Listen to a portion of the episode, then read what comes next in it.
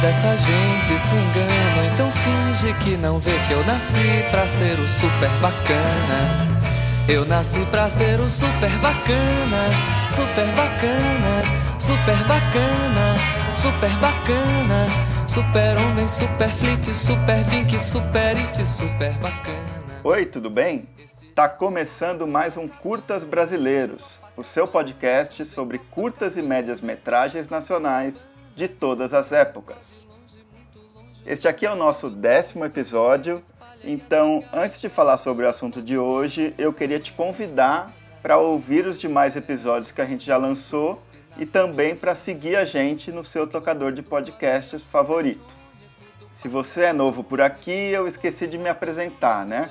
Eu sou o Adriano Garretti, editor do Cine Festivais, e neste episódio eu conversei com a curadora, pesquisadora e preservacionista audiovisual Laila Foster. A Laila tem feito nos últimos anos uma pesquisa sobre o Festival de Cinema Amador JB Mesbla, evento que ocorreu no Rio de Janeiro entre 1965 e 1970. No episódio de hoje, conversamos sobre três filmes desta época: Caput, do Paulo Torre, lançado em 1967, Pantera Negra, do João Oliveira, e um clássico, Dois em Casa, Nenhum Jogo Fora, do Djalma Limonge Batista, estes dois últimos lançados em 1968. Antes de deixá-los com a nossa conversa, eu lembro que os três filmes sobre os quais debatemos aqui neste episódio estão disponíveis online. Os links, assim como as demais referências que citamos aqui, podem ser encontrados na aba Podcasts, no site do Cine Festivais. Um instante, maestro.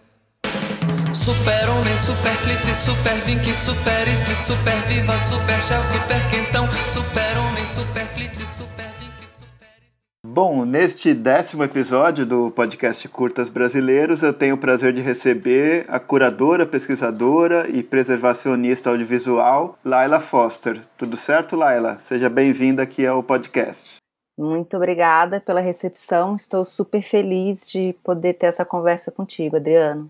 Maravilha, eu também. É, e aí, para a gente começar essa conversa, eu queria que você contasse assim um pouco dessa sua trajetória no audiovisual, pensando esses dois polos, a gente pode chamar assim, nos quais você atua, principalmente por um lado, essa pesquisa sobre filmes brasileiros né, de outras décadas, essa sua atuação na BPA, por exemplo, e nessa reflexão sobre a preservação da memória do cinema brasileiro, e por outro lado, essa atuação na curadoria, né, que é uma atuação muito imediata com relação a essa produção mais recente. Né? Então, queria que, é, para a gente começar o papo, que você comentasse um pouco sobre esse seu trabalho a partir dessas duas vias.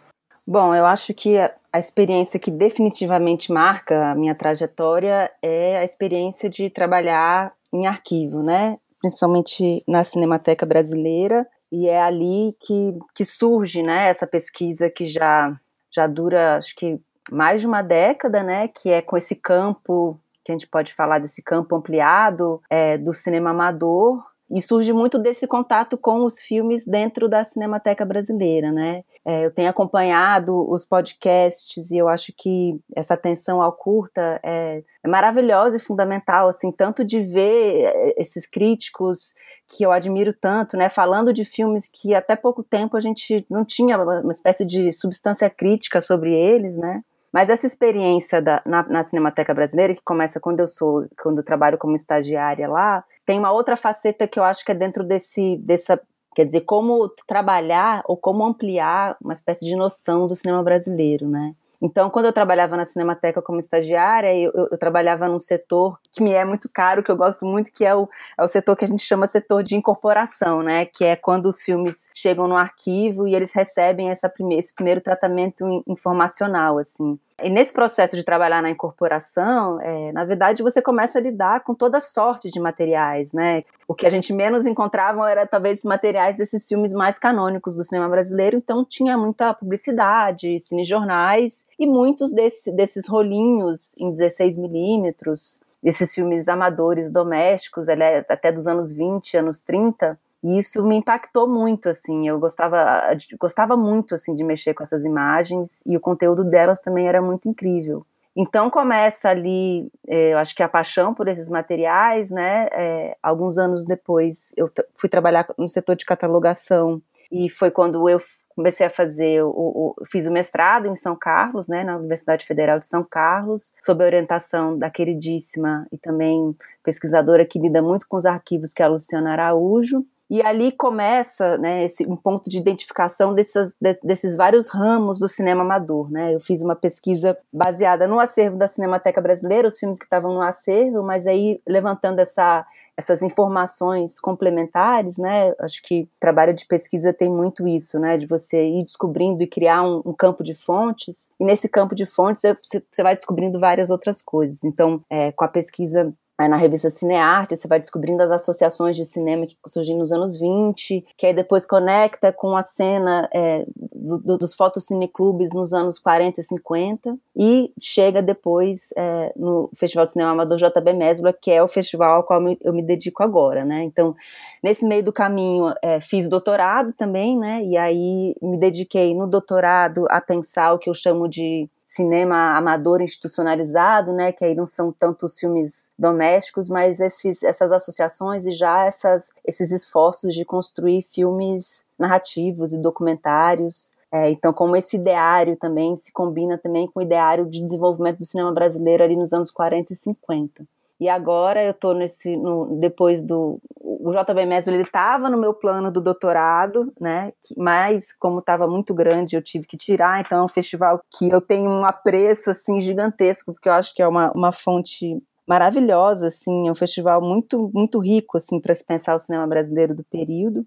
Então agora eu estou no, no JB Mesbla, que inclusive é, tem uma coisa que é muito boa, que os filmes estão disponíveis, né? Dessa pesquisa que eu fiz nos anos anteriores, 40 e 50, não existiam muitos filmes, né? Então tem esse percurso é, na pesquisa que é muito intenso, assim, que é pelo que eu me defino mais, assim, é, para mim é o meu, meu lugar de pertença, assim. É, claro que no, a gente vive um, a preservação audiovisual sempre viveu momentos muito difíceis, né? Agora está num, num, momento trágico, mas infelizmente nunca foi um campo que possibilitou uma espécie de sustento, né? Eu acho que muito cedo ali é, na Cinemateca Brasileira eu percebi que aquilo não, me, não ia me dar muito, né, muito futuro por contratos muito instáveis. Você não tinha uma chance de progressão, de, de progressão de carreira, né? Mas a possibilidade de você conseguir de fato se sustentar com aquele trabalho, né? E não por acaso, acho que a Camila, você e a Camila até tocaram nesse assunto é, no podcast dela, né? A academia foi um espaço que eu consegui sustento, né? Quer dizer, sempre vivi de bolsa, então a pesquisa foi esse espaço. E aí isso, isso junta com o trabalho de curadoria que na, o meu trabalho de curadoria, na verdade, ele, eu comecei a fazer né, esse, esse, esse lugar, né, curadora ou fazendo programação. Eu comecei é, no, no Curta 8, né, Festival Internacional de Cinema Super 8 de Curitiba, que a minha conexão com o Curta 8 se deu porque é, eu fui chamada pelo Leandro Chip, que coordenava esse festival, uma, uma pessoa super importante para essa cena, super, essa, essa nova cena super oitista que existe no Brasil e no mundo, né? Infelizmente ele morreu muito jovem, assim, é muito triste, mas ele, ele me chamou para fazer o dia do filme caseiro durante o festival e aí, nessa, nessa, nesse trabalho de, de, Eu sempre ia, eu ia para Curitiba, a gente ia nos acervos pegar filmes amadores e domésticos para passar nesse dia do filme caseiro, era uma pesquisa muito legal. Eu comecei a fazer também a, a programação de algumas sessões é, junto com ele, com a equipe do Festival do Curta 8 aqui um abraço para o Fábio Alon, que, é que coordena hoje em dia, o Chiquinho, o Toninho também, que coordena o, o festival comecei a fazer essas curadorias desses, dessa, desse campo do Super 8. Então a gente programou algumas sessões maravilhosas, assim, tanto o ciclo de Super 8 que teve é, no Rio Grande do Sul, então passamos Deu Pra Tia nos 70, o ciclo de, de Pernambuco. Então o meu, meu trabalho de, de, curadoria começa ali, né? Um, outro trabalho de curadoria, pesquisa e curadoria que eu fiz também foi pro SE8, uma mostra de cinema periférico, que era dedicado a uma espécie de história do cinema experimental no Brasil, ou esses gestos experimentais experimentais no Brasil, né? Então, é, passei alguns filmes lá. E eu estou falando isso porque isso, essa experiência cruza e dá uma resposta um pouco para essa pergunta, né? Como é que junta curadoria e pesquisa? É, então vai muito por esse caminho de me dedicar tanto ao cinema amador quanto também a esse essa espécie de surto do superoitismo, né? Porque também trabalhei com revelação e com, a, com essa pesquisa nos pequenos formatos. Mais para frente, né, é, eu recebi o convite para trabalhar em Tiradentes, isso em 2016, né, sendo que o primeiro ano que eu fiz foi 2017, e depois também é, fiz a curadoria da, da Cineop, mas sempre é, um caminho muito de de pesquisa, né, que, que, junta muito com essa coisa contextual e de, e, de abrindo, né, esses espaços. É, então, eu, eu, me vejo muito como pesquisadora curadora, né, e, e, o, que eu, o que eu gosto muito de estudar o festival, o JB Mesbla, né, que é esse festival tão importante ali nos anos 60, né, porque quando a gente trabalha com curadoria claro que tem, evidentemente, a seleção dos filmes, né? O que que aparece, o que que de certa forma é excluído, mas essa temperatura e as conexões, né? As conexões entre pessoas e conversas que, que o festival propicia, né? Então, nessa pesquisa do JB, é muito legal que eu fico tentando sentir essa, essa temperatura, porque foi um espaço que juntou muita gente, né? Juntou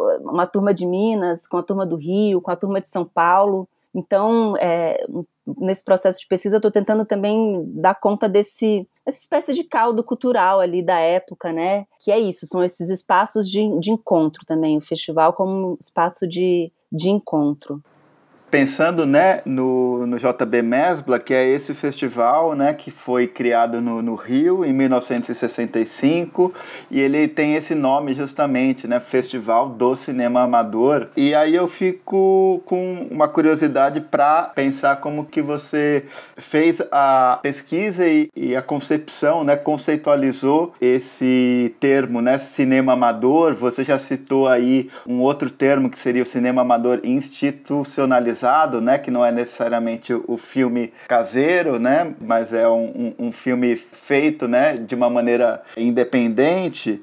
E aí eu queria primeiro, talvez que você contextualizasse um pouco mais esse período dos anos 60, que é esse período em que surge esse festival e como que ele foi importante para essa geração ali do, do cinema brasileiro e vivendo ali numa época de ditadura militar. E em segundo lugar, pensar assim, é, sobre esse termo amador, né? Você acha que há algum paralelo com o que a gente chama hoje do que seria um cinema independente? Ou é algo que você caracterizaria de uma forma diferente?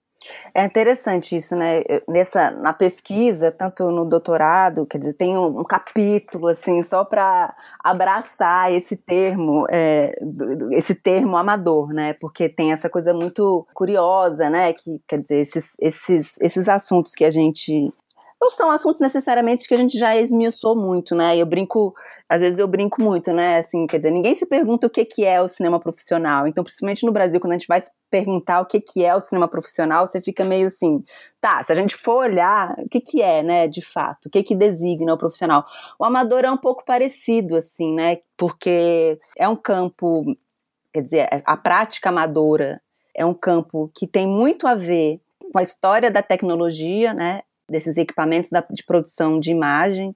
E aí a história da fotografia se junta muito com a história desses equipamentos amadores, porque é justamente essa é uma espécie de abertura no campo da produção de imagens, né? E aí dentro dessa abertura no campo de produção de imagens, você vai ter espaços de circulação e campos de discussão muitas vezes denominado como amadores, que podem ser até campos diferentes e opostos, né?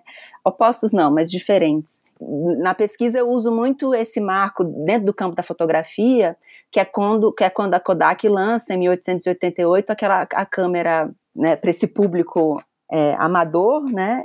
É, que é You Press the Button, We Do the Rest, que na verdade é isso, o, o trabalho da, de tirar uma foto deixa de ser um trabalho que você tem que dominar todos os processos de produção, que era isso que os fotógrafos faziam, né?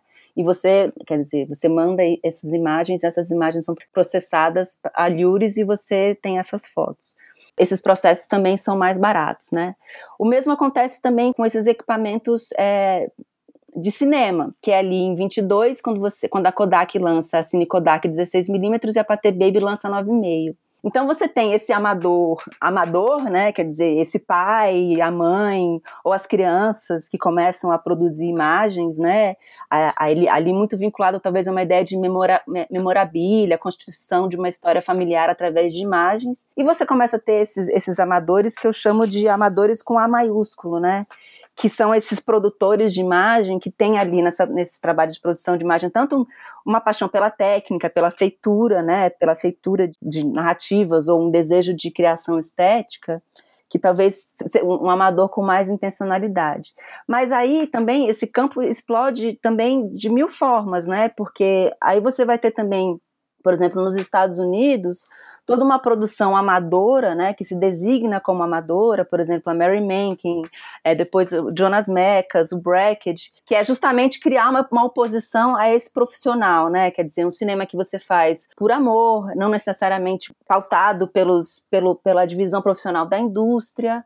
Então você também tem esse amador colado é, ao experimental, né, a um cinema próximo da vida. E no Brasil, você tem um pouco disso tudo também, né? Você tem é, esse amador esse, desse cinema doméstico, você tem esse amador que se quer, que tem pretensões, né? Por exemplo, uma figura que era um desses, desses amadores é o Thomas Farcas, por exemplo. Ele foi uma figura fundamental ali no Fotocine Clube Bandeirante, né? Porque ele criou o braço cinematográfico do Fotocine Clube Bandeirante e tem as discussões sobre o cinema amador ali, mas aí também o campo do cinema amador também é, criou, cria estruturas, né? trocas de informação, é, trocas de conhecimento. Você tinha muitas revistas de cinema amador e muitos cineastas começaram usando essas câmeras, essas câmeras, né? Quer dizer, é, quando você fazendo esse estudo do JB Mesbla, vários, por exemplo, o Djalma, né? É, que a gente vai falar dele hoje, né, que dirigiu um clássico Dois em Casa, Nem um Jogo Fora, ele fala isso, né, quer dizer, meu pai me trouxe uma câmera 8mm,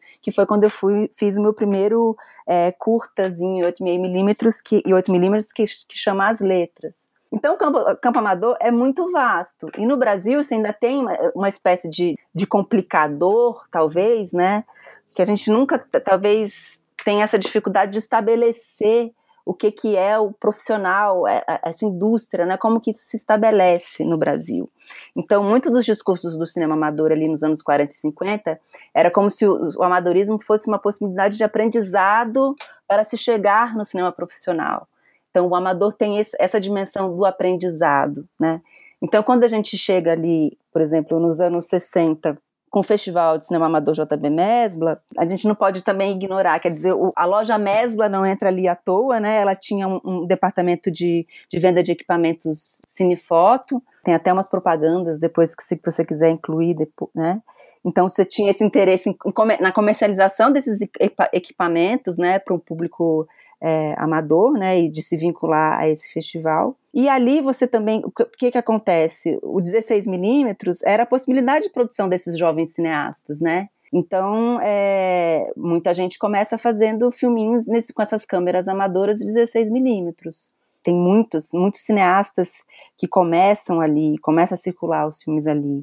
Mas nesse contexto dos anos, dos anos 60, né, o que você tem, principalmente, eu acho que é uma efervescência dentro do campo é, também de, é, de exibição, né? Quer dizer, esse surgimento de uma cinefilia ali nos anos 60, no Rio de Janeiro, principalmente muito, é, muito em contato com, com esse circuito de artes que se forma ali, que o Cine, Cinema Paysandu vai ser um lugar é, fundamental, que é onde acontece o festival a partir de, de 66, né? As sessões na Cinemateca do MAN, pensando nessa dimensão da formação, a gente está pensando ali nos anos 60, num momento que você não tinha os cursos de cinema, né? Então as pessoas estavam se formando nos cineclubes, né? Você tinha muito cineclube nessa época também, né? Os cineclubes universitários. O MAN começa a organizar esses cursos livres de formação. Em 60, 64, por exemplo, tem um curso de formação no MAN e a primeira a primeira turma desse curso, a maioria dos filmes que eles fazem concorrem ao primeiro ano do Festival JB Mesbla.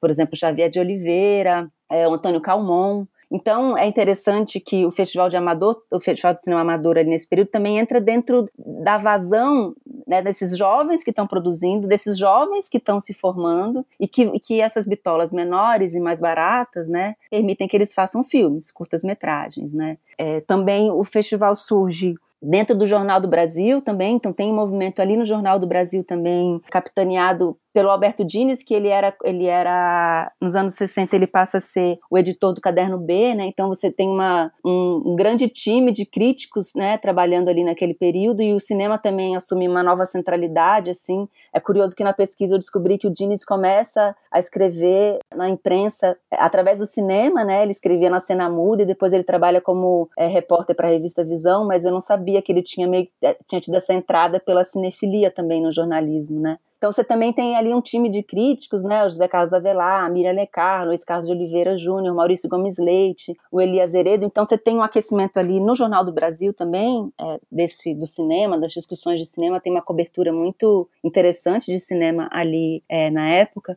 Então essas coisas meio se juntam para a criação desse festival é, em 1965, né? A primeira edição ainda estava muito no contexto das comemorações do quarto centenário do Rio de Janeiro, né? Então a primeira edição tematicamente era dedicado ao Rio de Janeiro, né? Então os filmes estavam restritos, né, a essa temática. E no segundo ano, em 66, você já tem essa abertura para o país todo, né? E aí, inclusive, eles criam comissões de seleção divididas por regionais. Então, de fato, você tem ali é, tem muitos filmes de vários estados do país que passam no festival, né? O festival ele dura na forma amadora até 1970, depois ele vira um festival é, de curta-metragem e é um dos primeiros festivais é, de curta-metragens, né? Que essa isso que a gente essa vivência que a gente tem dos festivais de curta-metragem, que é que está muito próximo das escolas de cinema, né? Que, que é esse espaço onde os, esses curtas existem, né? Infelizmente, os curtas ainda circulam muito pouco, né? Acho que para além dessa efervescência dos festivais, por isso que eu acho que o seu, seu podcast é maravilhoso, assim, né? De trazer,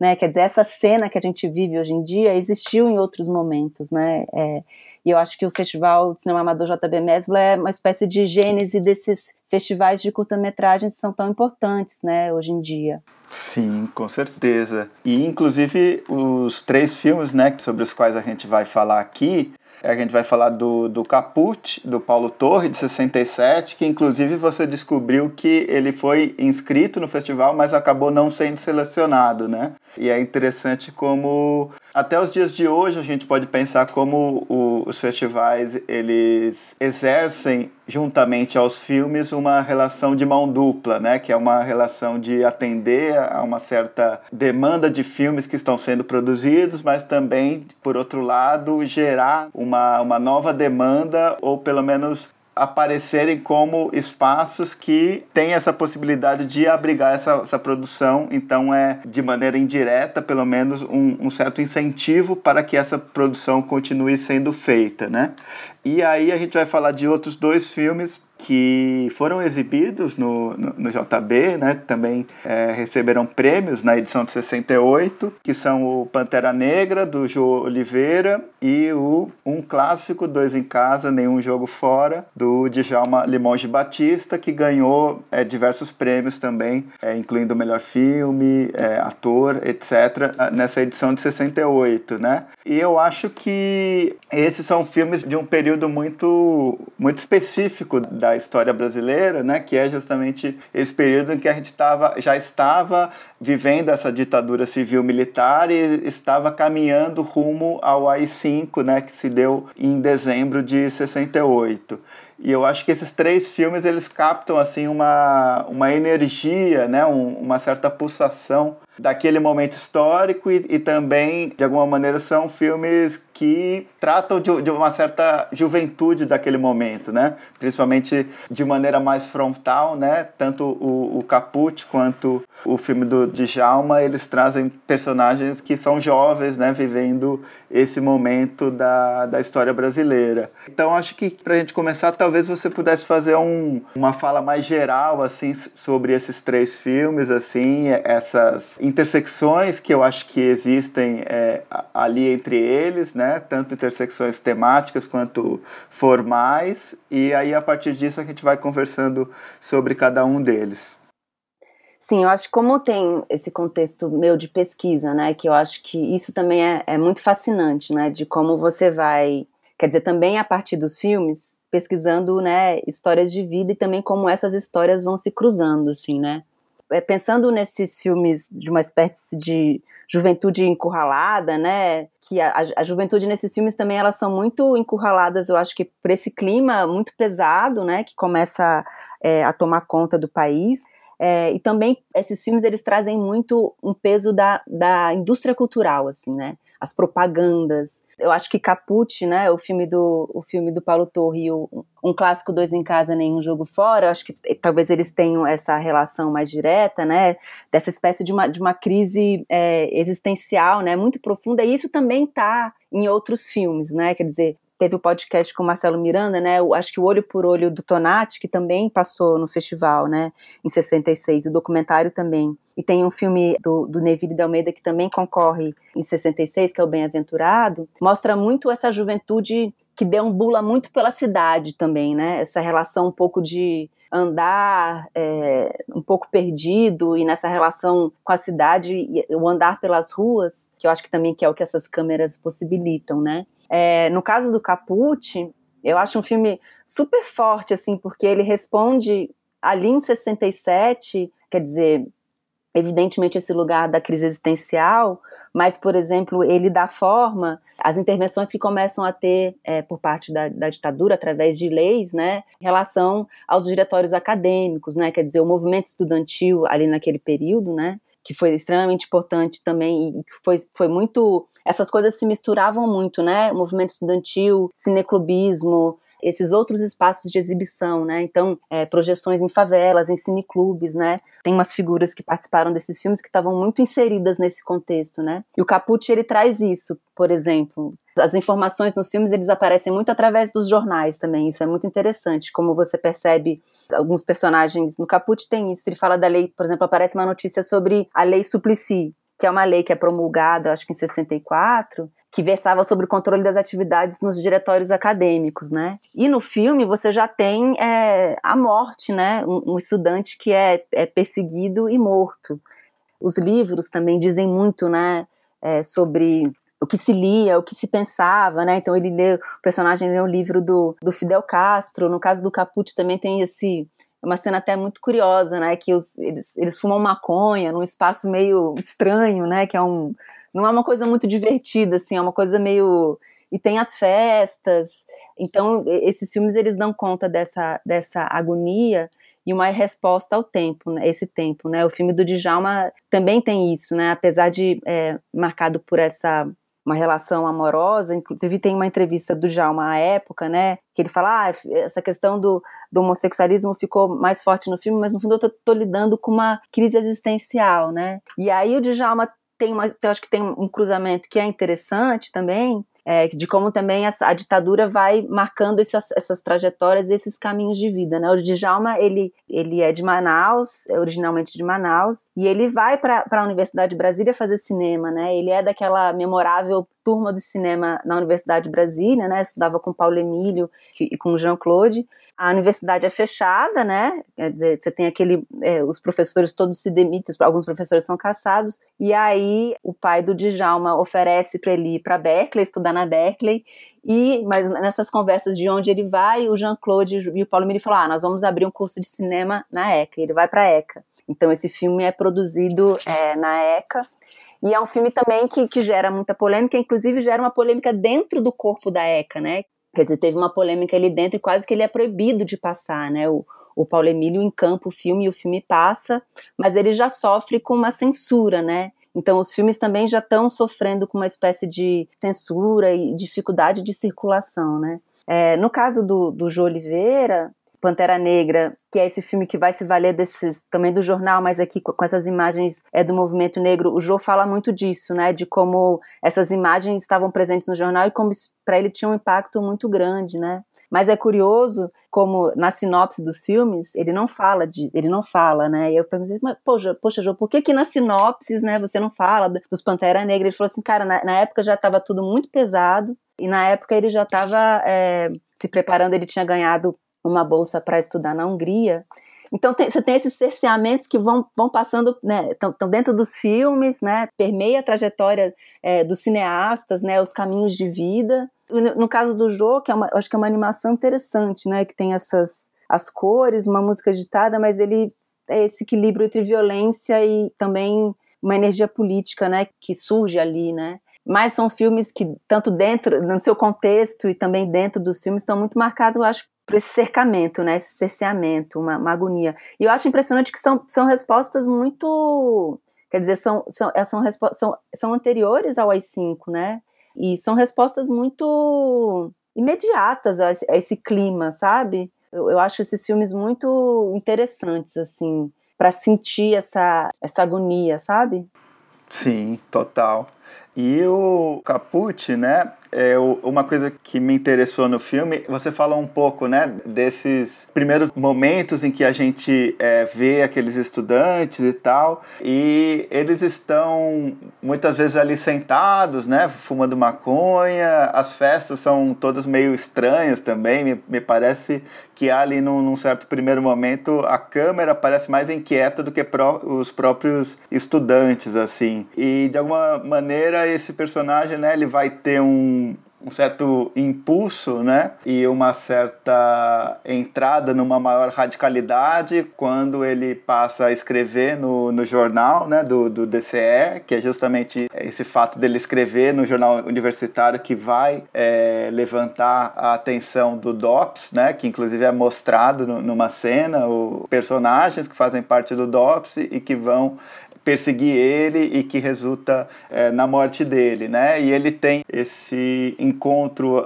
amoroso com uma garota né, nessa festa e, e de alguma maneira o filme inclusive às vezes de uma maneira não tão sucinta, assim, mostrando o casal através de grades, assim, né? Me parece que ele vai apontando como que essa trajetória dele e mesmo esse relacionamento e como esse, esse relacionamento está dentro desse contexto de maior imersão é, dele no movimento estudantil, o filme vai é, meio que fechando o cerco e a história resulta justamente nesse confronto final, né, que é um confronto de fuga, na verdade, né, que é um uma não possibilidade de se entregar, né? Então, de alguma maneira o personagem ele ele foge, né? Tem esse desejo de fuga e resulta nesse nesse confronto final com a polícia, né? Então, acho que talvez você pudesse comentar um pouco sobre isso, como também é tematizado muito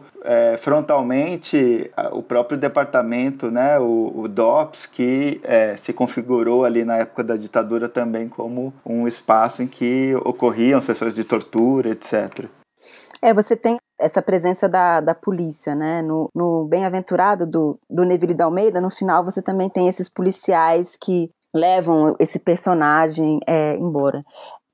É, porque eu acho que existia muito essa, essa presença mesmo, né? Quer dizer, eu tenho uma. Bom, vou, vou para os documentos, mas tem uma. O Elmar de Oliveira, que é uma figura que capitaneou algumas coisas, como, por exemplo o grupo, grupo Fotograma, do qual o Jô Oliveira fez parte, né? Não, só para dizer porque ele tem uma carta que ele manda para o Jô Oliveira, que o Jô, Oliveira me deu acesso, e ele vai contando dessa experiência ali nos anos, nos anos 60, né? E é isso, a, a, a polícia é meio ostensiva, né? Ela é tanto ostensiva nisso, né? Nessas coisas de parar as pessoas na rua, de ver o que tipo de livro você está lendo, de invadir as os apartamentos e as casas, mas também a presença desses policiais à paisana, né? Então, eu acho que o fato desses filmes, esse filme ter dado imagem a isso, né? E os filmes dão imagem, eu acho, eu acho muito forte. Eu até fiquei, até fui consultar o, o Vitor Kreise, que estuda também cinema capixaba, né? Porque o Caput tem isso, ele, ele se inscreveu, mas acabou não entrando, e eu fiquei, eu fiquei na dúvida se talvez tivesse tido alguma, sei lá, alguma censura para o filme é, não ter passado, né? Mas é um filme de uma, uma coragem tremenda, assim, de mostrar isso. E também em 67 também você já começa a ter a censura aos filmes do festival, né? O, o filme que ganha é, em 67 que é Falência. É um filme que é censurado, ele, ele não pode passar, mas ele vence, que os, quem, quem selecionava os filmes via, né, quem, a comissão via os filmes antes, ele não, não passa e não circula. Curiosamente, a Falência é sobre operários numa fábrica que entra em, em processo de falência. Não sei direito se ele é um documentário ou ficção, mas você já tem a, a, as forças entrando, né, na imagem, na presença desses policiais na vida desses, desses jovens é, estudantes. E o que eu acho interessante, isso que você, que você pontuou também em Caput, que são filmes que vão dar conta de agonia, essa agonia da juventude, mas também das paixões, né? Então você também tem é, as idas ao cinema, você tem a, a, presença das músicas, né, as trilhas sonoras, assim, Rolling Stones, Caetano Veloso, é, eu acho muito legal como as músicas aparecem assim nos filmes, um pouco dando conta de o que, que se escutava. E os amores, né? Quer dizer, tanto Caput como é, o filme do Djalma são filmes de paixões também, né? Quer dizer, o Caput ele com essa paixão com essa, com essa mulher e no, no Djalma é uma tragédia que se pauta também por um apaixonamento, né, de dois homens, né? Mas é interessante também pensar como você tem a violência, né, essa violência institucional, mas também essa essa intensidade das paixões também, né? Como essas coisas também se misturam nesses filmes jovens, né, de juventude. Sim, totalmente. E eu acho que, um, é, é, assim como você falou, né, as músicas são muito importantes. Assim, eu acho que, que de alguma maneira essa questão tanto musical quanto rítmica, né, é, é algo que, que está muito presente, acho que nesses três filmes, assim. E eu acho que isso pode ser um gancho para a gente falar do, do Pantera Negra, né, que é esse filme, é uma animação bem curta, de, de três minutos, e também, de alguma maneira, me surpreende pela frontalidade, né, dessa animação, que é justamente o ano de 68, é esse momento em que o, o movimento dos Panteras Negras ganha força nos Estados Unidos, né, a gente tem por exemplo, aquele gesto né, daqueles dois atletas norte-americanos na, na Olimpíada do México, 68, de terem feito o gesto dos Panteras Negras no pódio e depois terem tido a, as medalhas caçadas, né? É, então, enfim, 68 é esse ano de, de ebulição em todos os, os lugares do mundo, né? E o, e o Pantera Negra é esse, é esse filme feito pelo João Oliveira que faz parte desse movimento de animação ali no Rio de Janeiro, né? Que começou com o Centro de Estudos de Cinema de Animação, que depois veio a se tornar o, o Grupo Fotograma, né? E o Jô, ele não vinha dessa área do cinema, particularmente, né? Ele, ele tinha, pelo que eu pesquisei, uma trajetória mais associada à, à ilustração, ao, ao desenho em outra expressão artística, né? Que não o, a animação em cinema. E aí eu acho, eu acho interessante como é, é um filme super... É, que tem essa frontalidade, né? É, é um filme que te, carrega uma carga experimental muito grande, né? Eu acho que a gente pode pensar ali em filmes por exemplo, de vanguarda, né, de animação experimental feitos, por exemplo, no Canadá, perto de, daquela época, assim, eu acho que, que me lembra muito alguns desses trabalhos, assim, é um filme, é uma animação feita na película, né, toda feita à mão, e é um filme todo é, baseado nessa ideia de ritmo, né, então, de alguma maneira, esse experimentalismo dele é visto a partir da maneira como ele interfere na película e como isso forma né, um, uma espécie de dança mesmo entre som e imagem. E aí é interessante como ele faz essas intervenções também com essas fotografias de jornal, né, que são fotografias que mostram é, imagens, por exemplo, do Martin Luther King, mostram também imagens de protestos e, e imagens de violência policial da época, né, dos protestos contra a, a segregação lá nos Estados Unidos, né. E de alguma maneira também me, me parece assim que de modo bem sutil assim talvez, mas é um, é um filme que tem algo de um, um certo grito abafado assim, sabe, em alguns tanto no início quanto no, no, no final, né? E é um final que é muito ele traz né, a bandeira do, dos Panteras Negras, né? então ele, ele não deseja fazer um filme que vá por um caminho alegórico, né? eu acho que, que pelo contrário, ele mostra ali a, a bandeira no, do, dos Panteras Negras com o lema né, Liberdade e Justiça.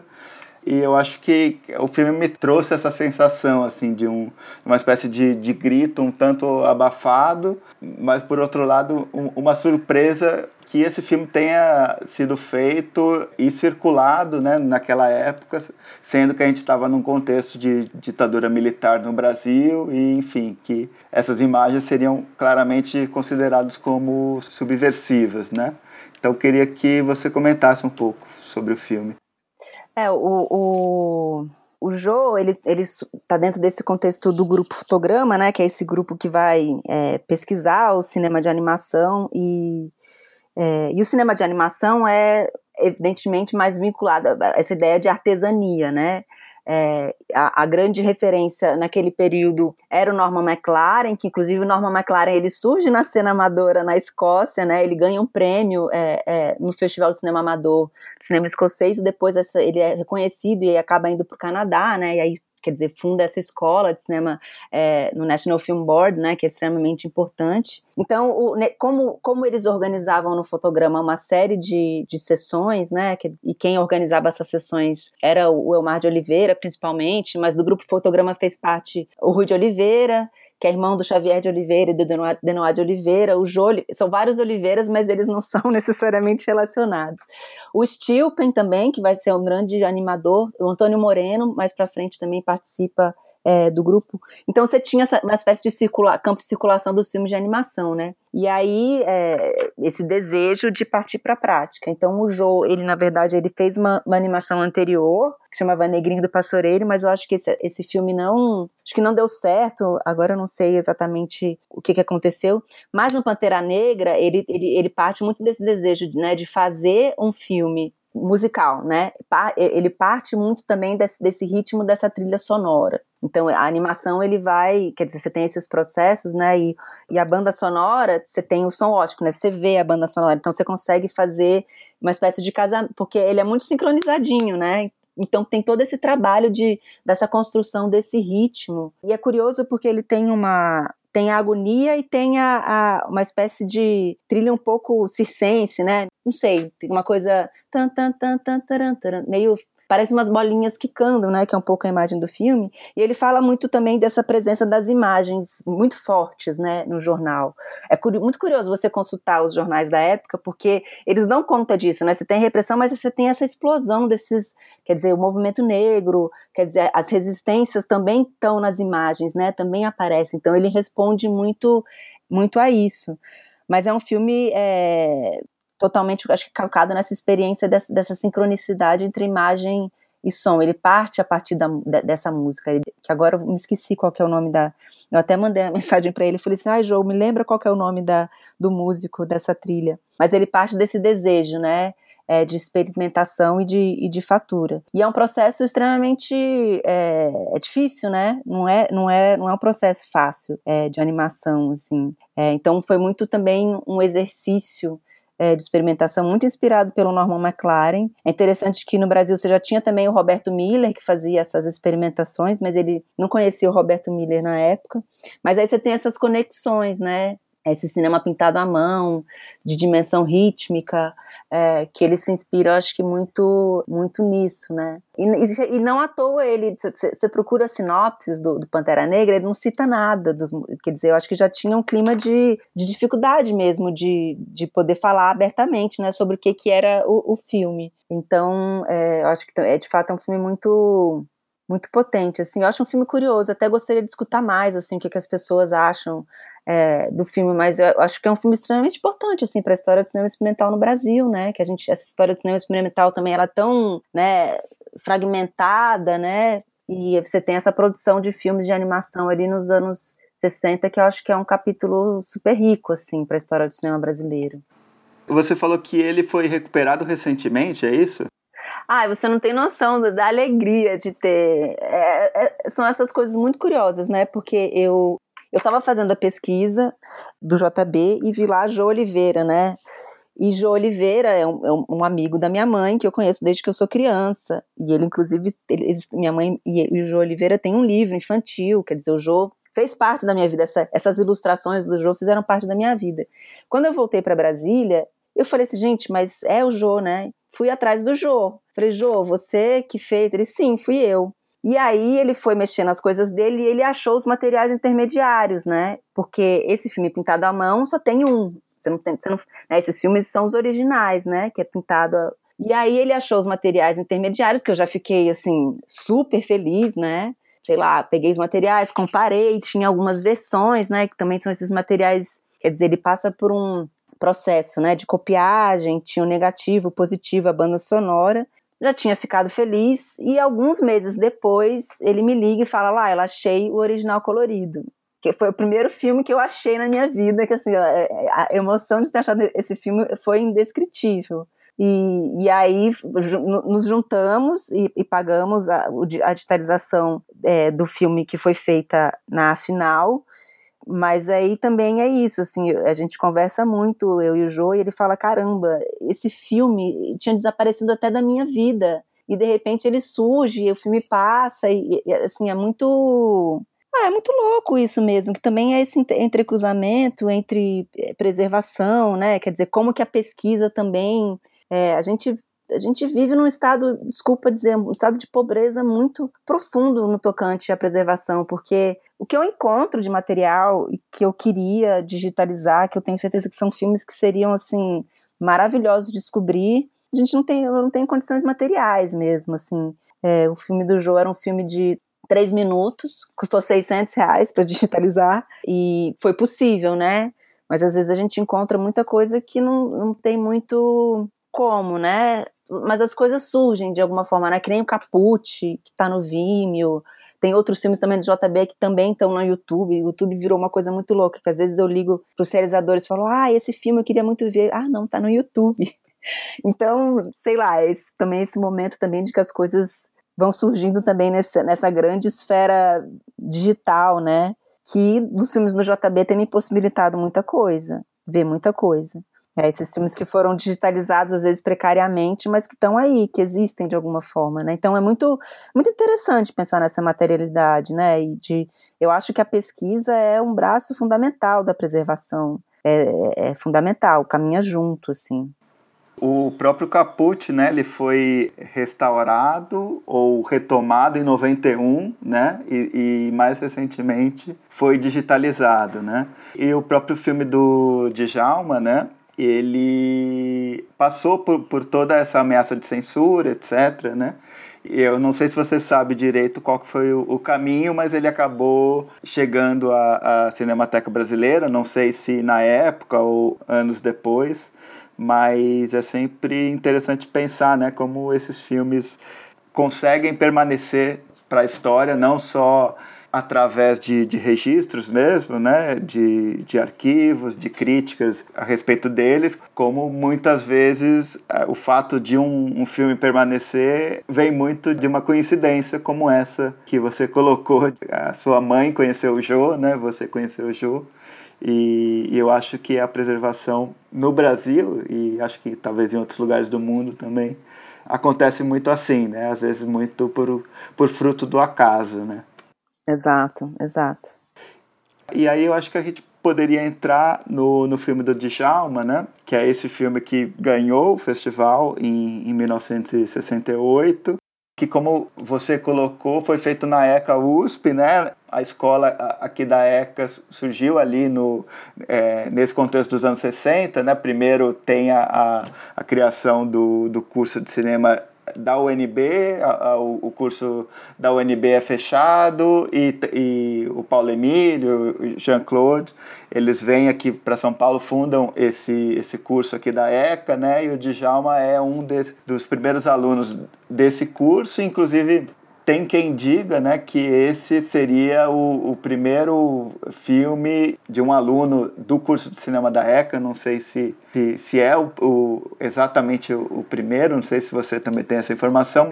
Na verdade, a ECA nem chegou. A, é, ele estava na ECA, mas ele que financiou o filme quer dizer, foi uma produção no contexto da ECA também, porque o Aloysio Raulino, ele faz também junto com o Aloysio Raulino, né, ele, ele fotografou o filme do Raulino, que também retorna vencedor, que passa também no JB, e o Raulino fotografou o filme dele, então, sim, é nesse contexto ali da, da ECA, mas foi um filme que ele, tipo, foi dinheiro do bolso dele.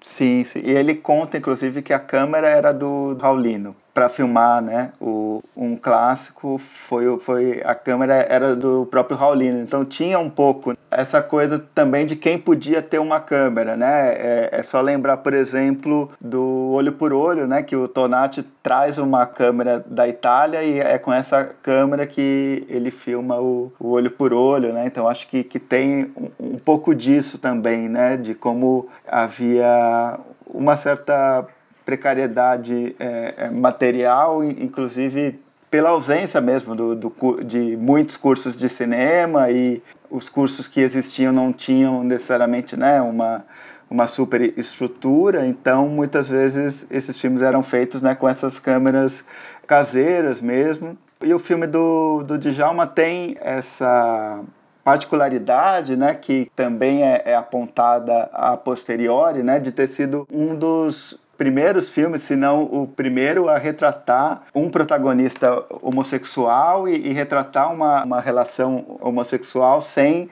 é, estigmatizá-la, né? É, eu acho que também esse, o, o curta também permite esses juntar também esses, esses traços historiográficos, né? Quer dizer, pensar o primeiro filme que é, dois homens são os personagens principais e a, e a relação deles que está que tá em jogo. E eu, o que eu acho muito muito bonito do filme. Quer dizer, eu acho que além dessa. Claro, de, quer dizer, dois homens aparecem no filme, inclusive o Djalma, o Djalma na biografia do, do Djalma, ele fala isso, né, que o, o, o pai dele descobre o filme, o pai dele leva um susto e vai até São Paulo conversar com ele, né, quer dizer, isso, isso incomodou muito na época, né, o fato de ser um filme sobre um casal, né, quer dizer, uma relação entre dois homens, e o filme tem uma, eu acho que uma, uma carga erótica poética muito bonita, né? Como também esse esse olhar para o outro, esse olhar para o corpo também está presente é, na direção, né? Você tem uma troca de olhares ali, tem um momento que o personagem beija a mão do outro que assim é de uma de uma beleza, sabe? Que tem evidentemente essa o sofrimento daquele personagem, né, que pede para ser para ser morto, mas também tem esse como os corpos aparecem, assim. Eu acho muito bonito, assim, a forma como a, ali no final aquela relação amorosa, né, aquela proximidade entre os dois aparece.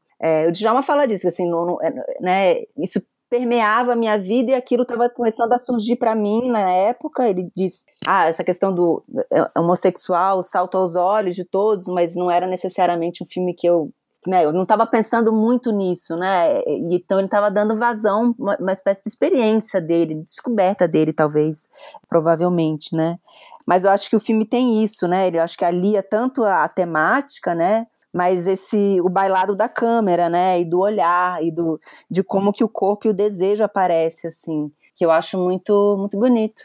Sim, com certeza. E tem muito essa deambulação que a gente estava falando, né? Que tem no Caput mas eu acho que é um, é um filme que traz outros elementos, assim, inclusive a arquitetura é, de, de São Paulo no filme parece muito, muito hostil, né? Tem um, algo um, um tanto quanto duro né, nessas construções e, e, é algo que, que se contrapõe um pouco ao viver desse personagem né, e, ao, e a possibilidade de ele encontrar um lugar em meio a essa sociedade. Né? Então é esse personagem que é interessante é, como o, o filme é, efetivamente não vai... É, tematizar a, a, questão da, da homossexualidade, né? Então não é uma descoberta que a gente vai ter por exemplo, no, é, no meio do filme, não é necessariamente uma, uma questão o personagem ser homossexual, né? Ele, ele já, a, já começa, é, já começam juntos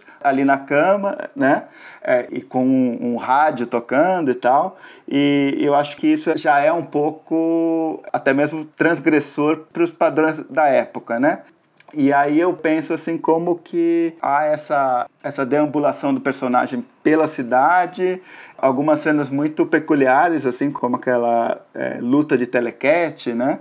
E também como é, a câmera ela tá, ela tá justamente pensando essa relação é, com esses corpos também, né? Como é bonito a, o, o, modo como, como ele alcança né? A, o rosto do, do Isaías é, naquele momento em que ele está na, na Galeria Metrópole, né? Lindo, lindo, lindo. Que é um encontro, é uma espécie de encontro do olhar sub... É um olhar. É, é linda, essa cena é linda. Sim, sim. E aí, e aí que eles vão efetivamente pro quarto e tal. É bem o olhar do desejo, né? Isso que eu acho muito bonito no filme. É. Exatamente. E também tem uma coisa que, que também não é tematizada, mas que, que tá lá, que é essa coisa de um falar que veio do norte e de outro falar que veio do nordeste, né? E a gente tá é, é nesse momento em que essa, essa questão da imigração nordestina foi tematizada por alguns filmes, né? E muitas vezes aparecia como um, um tema central, etc. E no filme é, é uma informação que, que não chega a ser desimportante, mas está longe de ser uma, uma informação principal é, ali no filme, né? Sim, eu acho que tem, eu acho que tem essa, esses filmes eles têm muito essa deambulação pela cidade e como eu falei, né, de como também aparece muito a publicidade, né? No, no, no filme do, do Djalma tem isso, né? Aquela placona da Coca-Cola e depois ele vai vai centrar naquelas frases da publicidade, porque eu acho que tem muito essa emergência assim dessa cultura mediática de, de massa.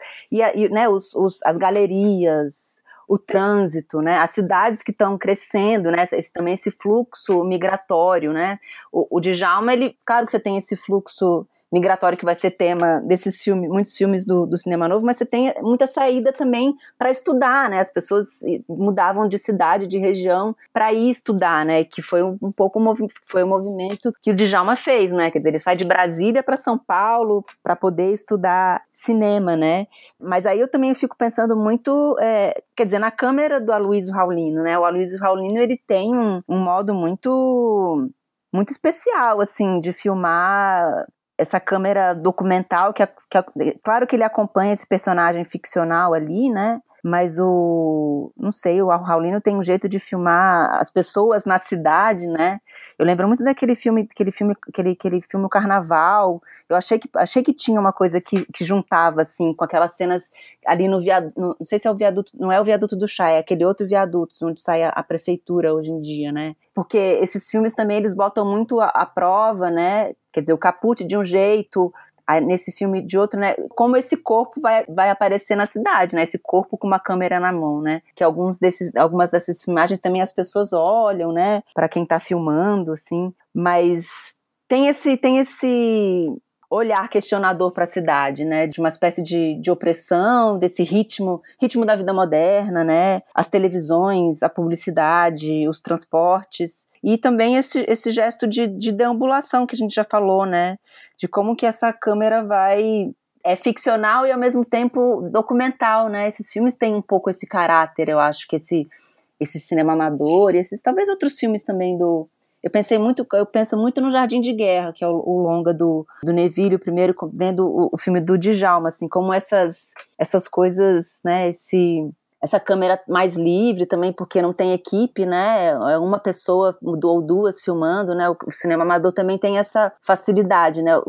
É mais fácil filmar com esses, com esses equipamentos, né? Eles são propícios para isso, né? Para fotometria, para tudo mais. Então tem esse estar na cidade, né? Como que esse, esses equipamentos se situam ali é, nesse frenesi da cidade, que eu acho que é uma constante nos filmes, né? Sim, sim.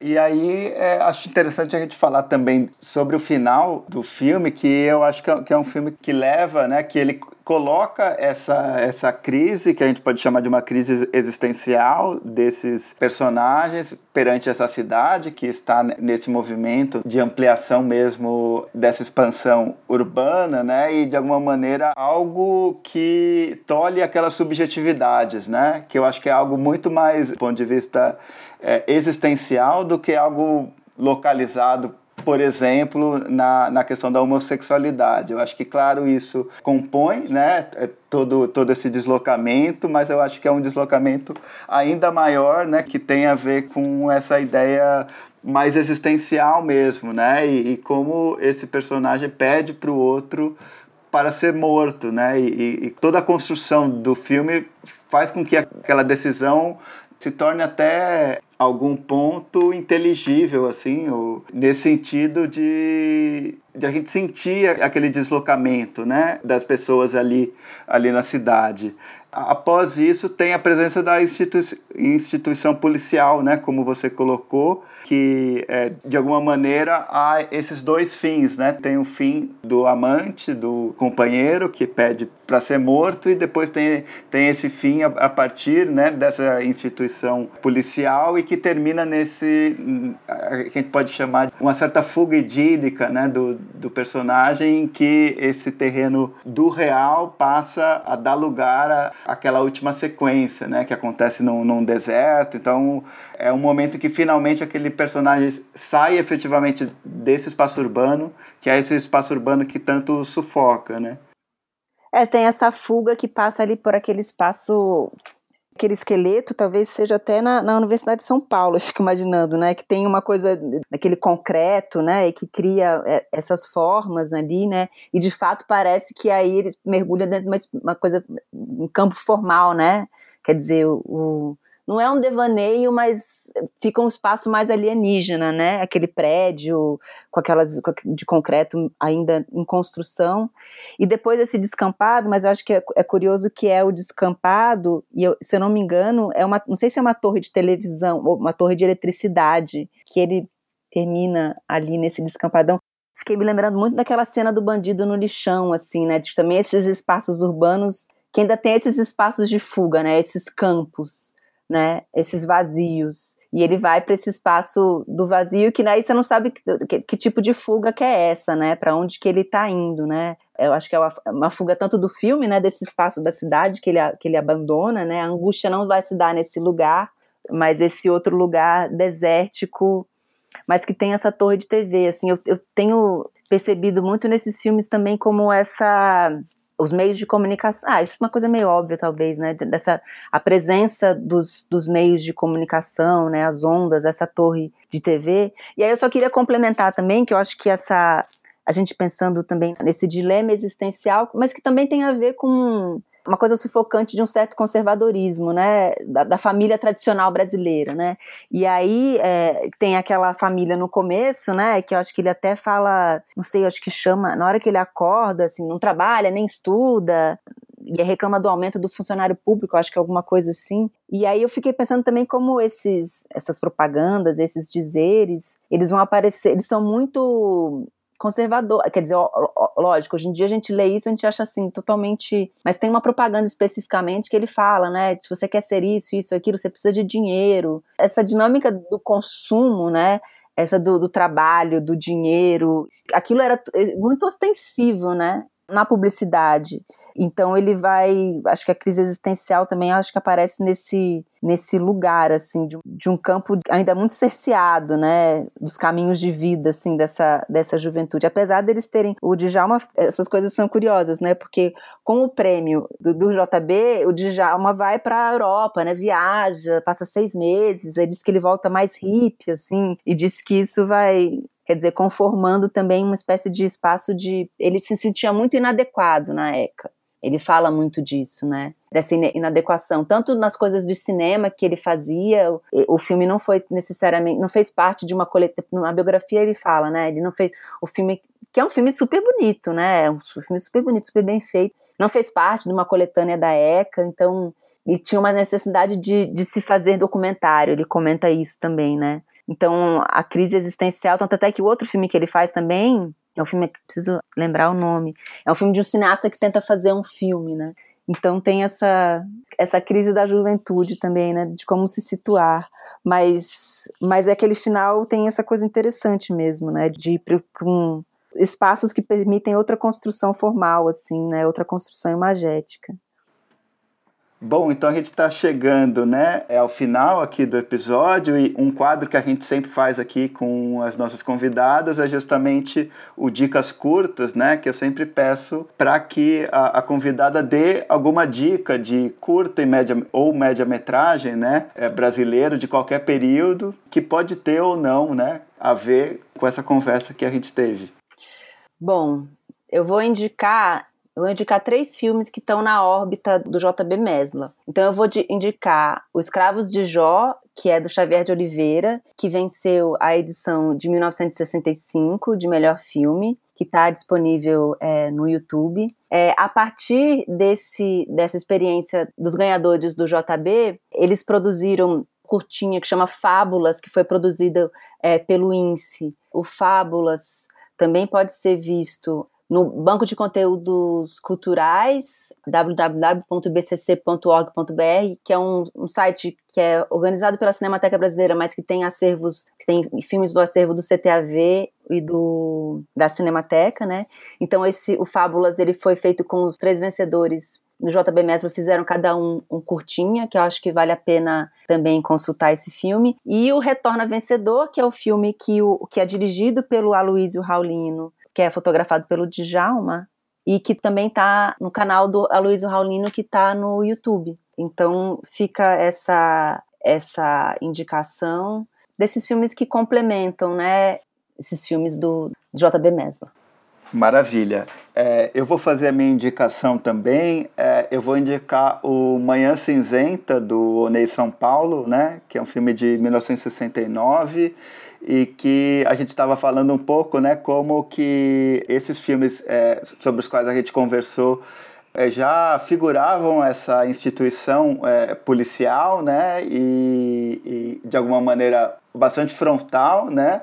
Inclusive no, no, no, Caput, por exemplo, como esse personagem é morto pela polícia, né? E o filme do, do Oney é um dos primeiros, tal, talvez o primeiro, que figure, né, de, de forma muito clara essa instituição é, da tortura que estava presente ao longo da ditadura civil-militar aqui no Brasil, né? E é um filme também muito é, simbólico, representativo do, do cinema brasileiro daquela época e pela força do filme e também pela história, né, como que, que ele foi recebido, é, como ele resultou também numa, numa repressão muito forte ao, ao realizador, né, então eu acho que é um filme bem interessante para é, continuar essa conversa que, que a gente já começou aqui. Eu posso complementar uma coisa do, do Manhã Cinzenta? Claro. Não, tem essa história, né? Porque o Elmar de Oliveira, que é esse, esse produtor cultural ali da época, que fez parte do, do, do fotograma e que ele também ele produziu é, o Quarto Movimento, que é um filme que fez parte do, da, do JB Mesbla, ele foi um dos sequestradores do Caravelle em 1969, que é esse, esse voo que supostamente teria projetado o Manhã Cinzenta. Então, as complicações é, em relação ao Unei São Paulo tem a ver com isso, com esse sequestro do avião. Então, um pouco para pensar é, também como, quer dizer, movimento estudantil, o movimento dos cineclubes, como o cinema estava dentro desse contexto, né? E num contexto de radicalização também. Então tem essa, essa história do, quer dizer, do Manhã Cinzenta tem, tem a ver com, com o Elmar de Oliveira, que fazia parte da Federação de Cineclubes, pede o filme, mas não se sabe se ele passou, essa história se passou ou não no, no avião, acho que ainda é meio... Mas essas conexões, né, também de como o clima político da época tinha a ver com esse engajamento em muitas frentes, né? E o cinema estava ali no meio disso tudo, fazendo parte disso tudo. Sim, sim. É um, é um momento de, de muita, muita ebulição né? É, social, política, e enfim, é, é, é, bem interessante pensar como, como foi um, um momento também muito rico do, do cinema brasileiro, tanto na, na produção de curta-metragem quanto também na, na, na, produção de longas. Né? A gente tem ali muitos grandes filmes ali em 67, 68, 69 que vão é, retratar esse período e, e, e, no qual, né, é, conforme a gente volta, a gente consegue verificar muito do, do clima político da época, né, e, e dessa sensação, desse peso, dessa tensão, né, em alguma medida, eu acho que esses três filmes sobre os quais a gente conversou aqui no, no episódio também falam sobre uma certa pulsação, uma certa energia que estava ah, percorrendo ali o, o, cinema brasileiro antes do, do AI-5, né? É, então, é, a partir disso, eu queria é, encerrar a, a nossa conversa de hoje aqui do podcast. Foi ótimo. Então eu queria te agradecer muito, Laila, e enfim, deixar aqui o, o convite para que a gente retome essa conversa em outro episódio do podcast, ou enfim, quando é, os festivais presenciais voltarem, né? Todos estamos esperando. Ah, Adriano, eu agradeço muito porque eu tenho acompanhado os podcasts e tô achando o trabalho simplesmente maravilhoso, assim, mesmo, de verdade. Então, eu tô muito feliz com o convite e com, com essa possibilidade dessa conversa, assim, que é eu tenho falado do JB, ainda tenho que escrever, mas que bom também poder mostrar a pesquisa, né? Que já é uma pesquisa de tanto tempo, então estou muito grata e muito feliz assim por essa conversa. Agradeço de coração. Espinafre biotônico, o comando do avião supersônico, do parque eletrônico, do poder atômico, do avanço econômico. A moeda número um do tio Patinhas não é minha. Um batalhão de cowboys, barra entrada da legião dos super-heróis. E eu super bacana. Vou sonhando até explodir colorido no sol, nos cinco sentidos. Nada no bolso, nas mãos.